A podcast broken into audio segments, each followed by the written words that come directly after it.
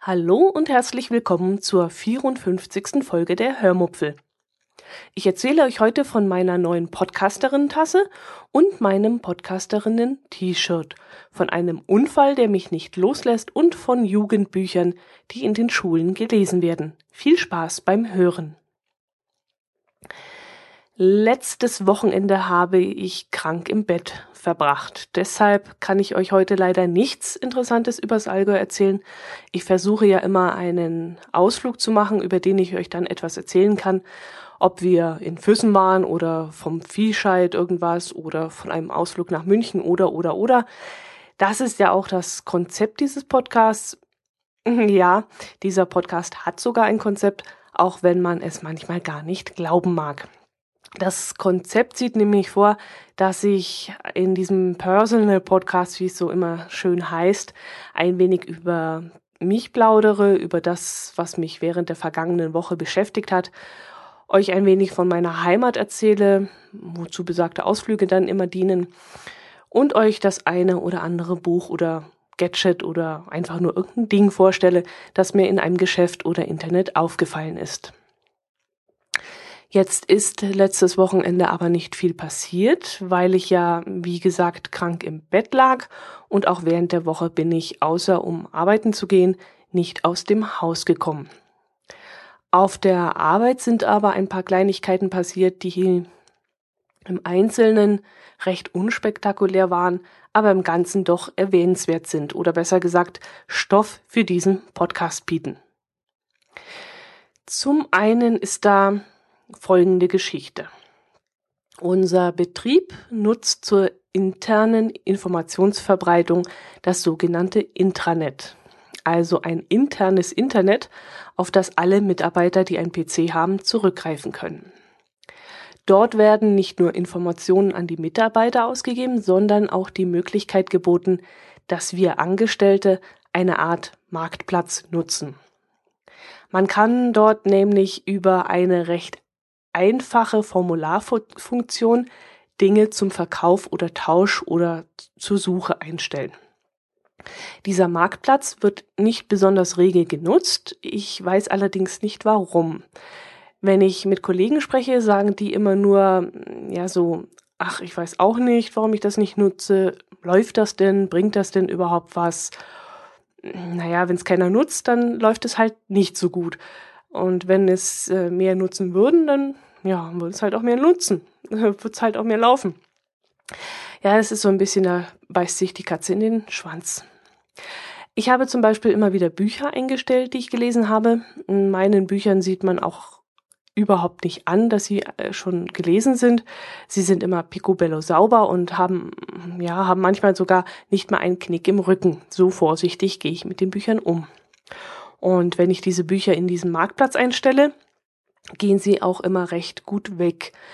Im Moment liegen nur ein paar Karteileichen rum von mir, die so gar keiner haben möchte. Ich glaube, da ist noch ein Ostsee-Krimi darunter und auch das Hörbuch von, äh, wie heißt der, Timur Fermes.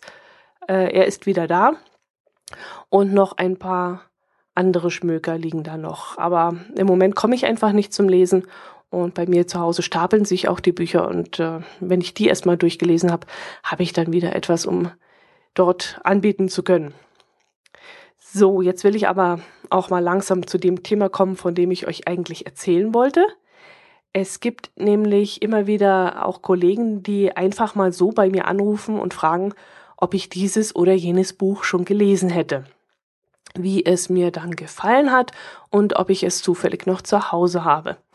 So auch dieses Mal. Ein Kollege rief mich an und fragte, ob ich Chick zu Hause hätte. Im ersten Moment wollte ich gleich zustimmen, denn ich war mir hundertprozentig sicher, dass ich es A gelesen und B noch zu Hause liegen hatte. Denn dieses Buch würde mir sicherlich niemand abgekauft haben, dachte ich. Der Roman Chick ist nämlich ein Jugendroman und ich ging felsenfest davon aus, dass kein Erwachsener dieses Buch lesen würde, außer ich Und das auch nur, weil ich zu dämlich gewesen war, die Inhaltsangabe richtig zu lesen. Nee, Quatsch. So schlimm ist es dann auch wieder nicht. Ähm, aber warum habe ich es eigentlich gelesen? Es war, ich glaube, letztes Jahr, vielleicht auch schon vorletztes Jahr, in einem Prospekt beworben worden, ganz groß vorne auf der ersten Seite abgebildet und äh, ja, total angepriesen worden. Und ich las mir dann die Inhaltsangabe durch, die da wie folgt lautete. Mm, bla bla bla bla. Mutter in der Entzugsklinik, Vater mit Assistentin auf Geschäftsreise. Mike Klingenberg wird die großen Ferien alleine am Pool der elterlichen Villa verbringen. Doch dann kreuzt Chick auf. Chick, eigentlich Andrei Chicha, Chichacho, um Gottes Willen, kommt aus einem der Assi-Häuser in Hellersdorf, hat es von der Förderschule irgendwie bis aufs Gymnasium geschafft und wirkt doch nicht gerade wie das Musterbeispiel der Integration. Außerdem hat er einen geklauten Wagen zur Hand und damit beginnt eine Reise ohne Karte und Kompass durch die sommerglühende deutsche Provinz. Unvergesslich wie die Flussfahrt von Tom Sawyer und Huckleberry Finn.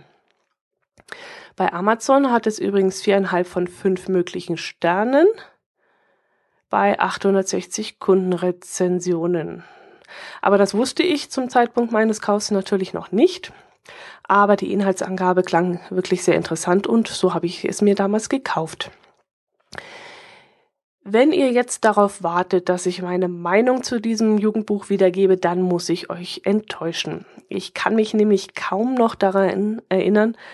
Ähm, ich weiß noch, dass ich es ein wenig absurd fand, dass ein 14-Jähriger mit einem Auto durch Deutschland fahren kann, ohne dabei erwischt zu werden. Und soweit ich mich erinnere, ärgerte ich mich auch darüber, dass dieses Vergehen kaum bestraft wurde, sondern eher als dumm Jungen, dummer Jungen Streich abgetan wurde. Wenn ich mir vorstelle, dass dieser 14-jährige vollpubertierende Vollhonk in seiner Dämlichkeit vielleicht eine Fünfjährige samt ihrem rosafarbenen Hello Kitty Fahrrad überfährt, dann gehen in mir ganz andere Gefühle ab das hat dann definitiv nichts mehr mit Tom Sawyer und Huckleberry Finn zu tun.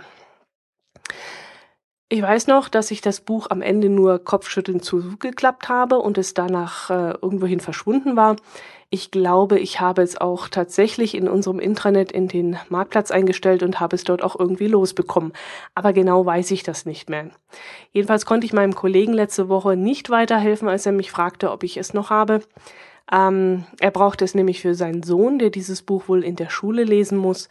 Und der Vater meinte dann, ähm, naja, nur weil es der Sohn in der Schule lesen muss, muss man so ein Mist ja nicht neu kaufen. Das würde ja gebraucht auch reichen. Und ich habe mich dann ziemlich amüsiert über diese Aussage. Der Vater schien also auch nicht viel von diesem Buch zu halten oder vielleicht auch von Büchern im Allgemeinen. Ich weiß es nicht. Jetzt habe ich, als ich die Inhaltsangabe bei Amazon rausgesucht habe, um sie euch vorzulesen, gesehen, dass es über diesen Roman sogar noch ein Begleitbuch gibt, ein sogenanntes Erläuterungsbuch. Es heißt Chick Textanalyse und Interpretation mit ausführlicher Inhaltsangabe und Abituraufgaben mit Lösungen. Das hat mich dann allerdings richtig erstaunt. Ich dachte mir dann, dass dieses Buch zum Buch einem dann wahrscheinlich erklären soll, wie man den Inhalt verstehen soll und was der Autor mit seinem Schreibstil oder seiner Wortwahl oder was weiß ich erreichen wollte. Im ersten Moment dachte ich, hm, na, wenn er das nicht von zu Hause aus, also von Haus aus schafft, dann ähm, nenne ich das mal Thema verfehlt. Naja, so dann, dann auch wieder nicht. Aber mir fiel dann ähm, das Buch ein, das wir damals in der Schule gelesen hatten und das mir auch heute noch ähm, ja sehr stark im Bewusstsein eingebrannt ist. Es heißt Die letzten Kinder von Schevenborn und davon gibt es doch tatsächlich auch ein Begleitbuch zum Deutschunterricht. Dieses Begleitbuch kostet 15,95 und hat nur 66 Seiten. Und ja, die Begleitbroschüre kostet 16 Euro und das Buch selber kostet eigentlich nur noch 7 Euro.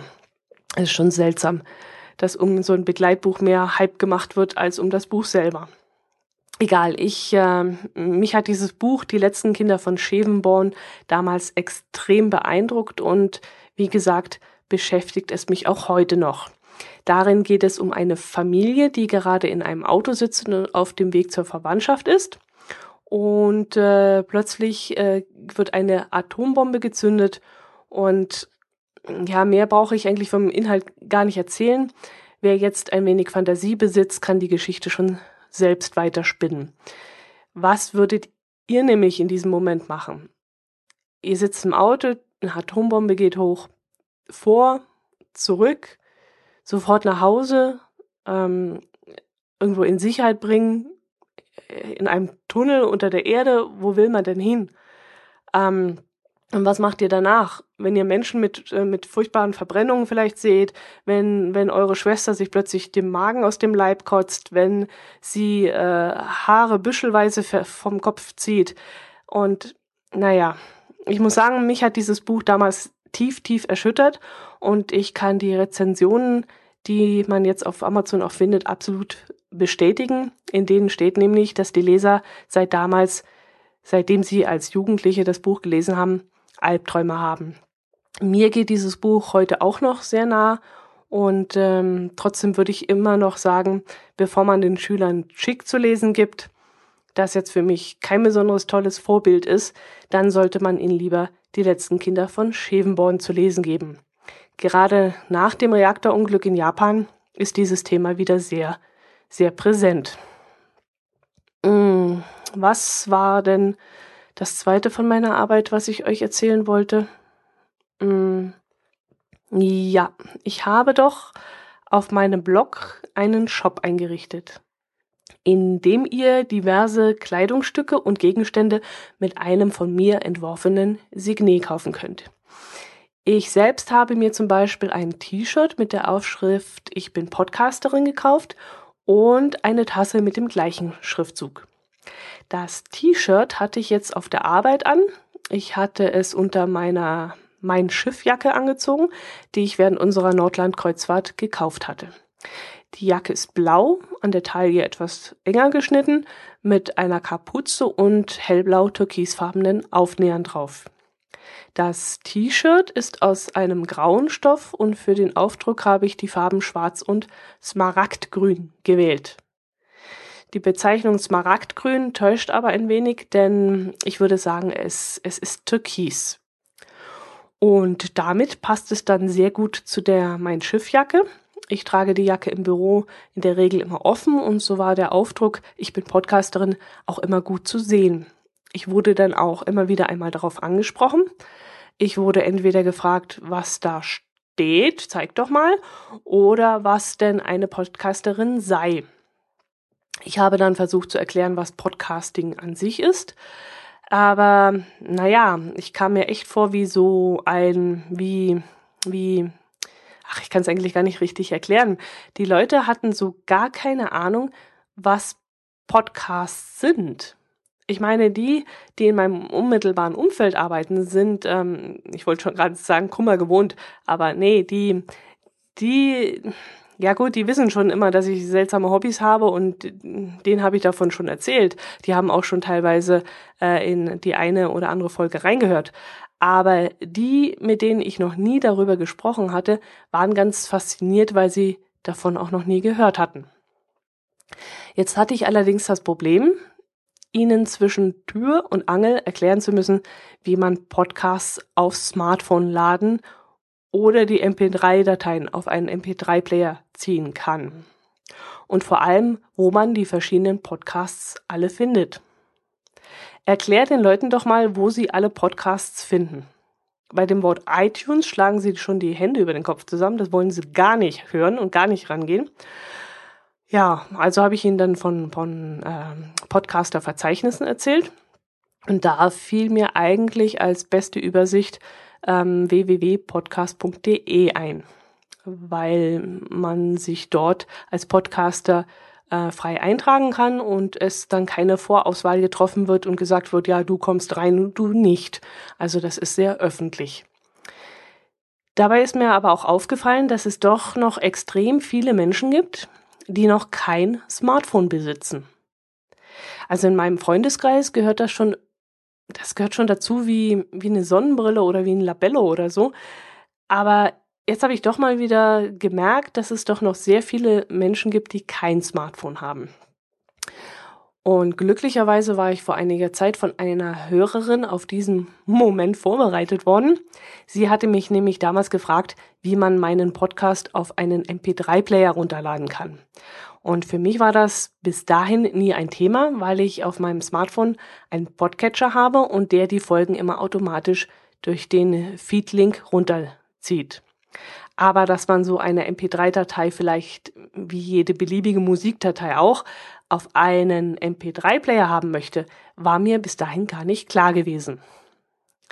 Jedenfalls konnte ich jetzt dank dieser Hörerin, schöne Grüße an dieser Stelle nochmal, auch meinen Kollegen sagen, wie man an die MP3-Datei rankommt. Also indem man auf den Feedlink geht, diesen öffnet und dort die ganze Sammlung der MP3-Download-Links vorfindet. Mal sehen, ob meine Kollegen das machen und dann vielleicht auch auf den Geschmack kommen, ähm, auf jeden Fall finde ich das eine ganz gute Idee, die ich da hatte, ohne mich jetzt selber loben zu wollen. Aber äh, ich habe gemerkt, es hat schon was gebracht. Es haben mich viele drauf angesprochen. Neben dem T-Shirt hatte ich auch noch eine Tasse mit dem Aufdruck Ich bin Podcasterin gekauft. Auf die wurde ich jetzt noch nicht direkt angesprochen, aber die ist trotzdem mein ganzer, mein ganzer Stolz. Die gefällt mir nämlich richtig gut.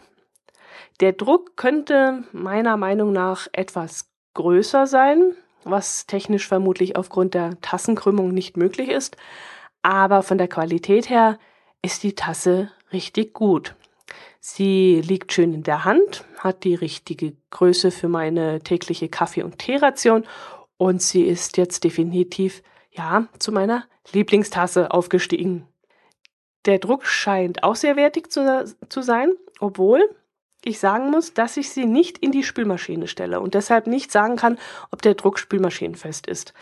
Ich möchte es ehrlich gesagt auch nicht ausprobieren. Ich vertraue der Sache dann doch nicht so sehr, dass ich sage, okay, jetzt stelle ich es einfach mal rein, mal sehen, ob am nächsten Tag die, der Aufdruck noch drauf ist. Ja, eine Hörerin hat sich übrigens auch eine solche Tasse bestellt und auf Twitter dann auch gleich ein tolles Foto gepostet. Herzlichen Dank an dieser Stelle für das Foto und den lieben, lieben, lieben Kommentar.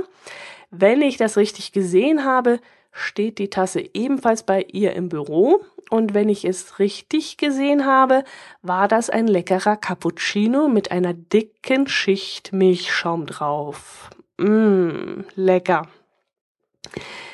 Mmh. Was äh, wollte ich noch erzählen? Hm, ja, doof, wenn wir, wenn wir so gar nichts unternommen haben. Aber ich hatte noch ein Thema. Moment. Ah, von dem Autounfall wollte ich euch auch noch erzählen. Genau, eine ganz schreckliche Sache. Das ist schon eine Weile her, dass ich dieses Erlebnis hatte, aber es geht mir einfach nicht aus dem Kopf. Es ist jetzt, glaube ich, schon über zwei Wochen her. Da fuhr ich morgens zur Arbeit. Ich fuhr dabei auf der A980, die am Ende auf die A7 führt. Man fährt also entweder rechts weg Richtung Süden, also Richtung Füssen, oder man fährt unter der A7 durch über eine langgezogene Rechtskurve, wechselt vom rechten auf den linken Fahrstreifen und fährt dann Richtung Norden auf die A7 auf. Das ist der Weg, den ich eigentlich wegen, äh, nehmen muss, also Richtung Norden. Also müsste ich dann unter der Autobahn durch, einmal die dicke Kurve fahren und dann auf die A7 drauf.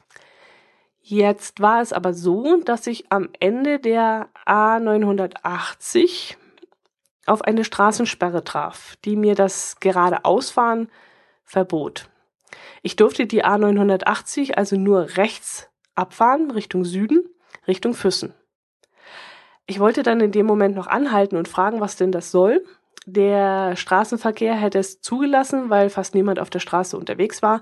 Aber nein, der, der Straßenfuzzi da, der winkte mich ganz aufgeregt weiter. Ich fuhr dann, was sollte ich in diesem Moment auch anders machen, Richtung Füssen auf die A7 in der Hoffnung, dass sich irgend, ja, irgendjemand eine ganz tolle, total tricky Straßenführung ausgedacht hatte und ich dann irgendwie auf die andere Fahrbahn gelangen würde oder ach ja, okay. Ich dachte nicht wirklich, dass das möglich sein würde, aber die Hoffnung stirbt bekanntlich zuletzt und irgendwie hatte ich die Hoffnung, dass ich jetzt nicht wirklich die ganze Strecke Richtung Füssen fahren müsste, sondern dass die sich schon haben irgendwas einfallen lassen. Es kam dann natürlich so, wie es kommen musste. Ich fuhr auf die A7 Richtung Süden auf und spätestens da war mir dann klar, dass ich bis mindestens Nesselwang nicht mehr von dieser verflixten Autobahn runterkommen würde. Und so war es dann auch. Ich fuhr also zehn Kilometer Richtung Süden, an der Autobahnabfahrt Nesselwang runter, in der Gegenrichtung wieder auf die A7 drauf und die ganzen zehn Kilometer wieder zurück. Bei insgesamt 20 Kilometer Freifahrt bleibt einem genügend Zeit darüber nachzudenken, warum ich am Ende der A980 umgeleitet worden war. Und klar, dass ich gleich an einen Unfall dachte, aber warum man dann nicht bereits in Waltenhofen über die Kemptner Innenstadt umgeleitet hatte, verstand ich in diesem Moment überhaupt nicht und war deshalb ziemlich stinkig. Später hörte ich dann noch, dass dieser Unfall bereits um vier Uhr morgens passiert war und da schimpfte ich dann erstmal wie ein Rohrspatz über diese Dilettanten, die es in vier Stunden nicht geschafft hatten, den Verkehr richtig umzuleiten. Naja, als ich dann auf der Arbeit ankam, erfuhr ich dann nach und nach die Hintergründe dieser Umleitung. Es war wirklich ein Unfall passiert und zwar ein sehr schwerer. Ein 26 Jahre alter Mann war in dieser langgezogenen Kurve, vermutlich ohne zu bremsen, stockgerade ausgefahren. Der Beifahrer, ein noch jüngerer Mann, ich glaube, er war noch nicht mal 20, stieg schwer verletzt aus dem Auto aus und irrte orientierungslos auf der Autobahn herum. Irgendwann wurde ein anderer Autofahrer auf ihn aufmerksam und verständigte die Polizei. Der junge Mann stand unter Schock und konnte keine richtigen Angaben zum Unfall machen, weshalb die Polizei erst einmal in der falschen Gegend nach dem verunfallten Fahrzeug suchte. Und es dauerte wohl fast eine Stunde, bis das Auto gefunden wurde. Da war der 26-Jährige aber bereits tot. Ich schämte mich in diesem Moment furchtbar. Da habe ich mich über so eine blöde Umleitung geärgert, ohne daran zu denken, dass dort vielleicht etwas Schlimmes passiert sein könnte. Wenn ich denke, dass dort ein junger Mann ums Leben gekommen ist und was diese Helfer, die dort vor Ort waren, an diesem Morgen mitgemacht hatten, was sie sehen mussten, anschauen mussten, da wird's mir ganz anders. Ich könnte mir jetzt noch eine Ohrfeige dafür geben, dass ich mich über so einen Mist geärgert habe. Das war so dumm von mir, so engstirnig und boniert. Und ich, ich schwöre euch, das nächste Mal werde ich das Gehirn ein bisschen früher einschalten. Ja, das war's für dieses Mal. Morgen gibt's wieder ein Nord-Süd-Gefälle. Wir haben uns wieder ein paar interessante Themen notiert, worüber Jörn und ich reden können und worüber wir die Unterschiede zwischen Norden und Süden abgleichen können. Hört doch äh, da einfach auch mal rein und ansonsten die Hörmupfel gibt es dann wieder nächste Woche, wieder Freitag früh wie immer. Bis dann macht es gut. Eure Dotti.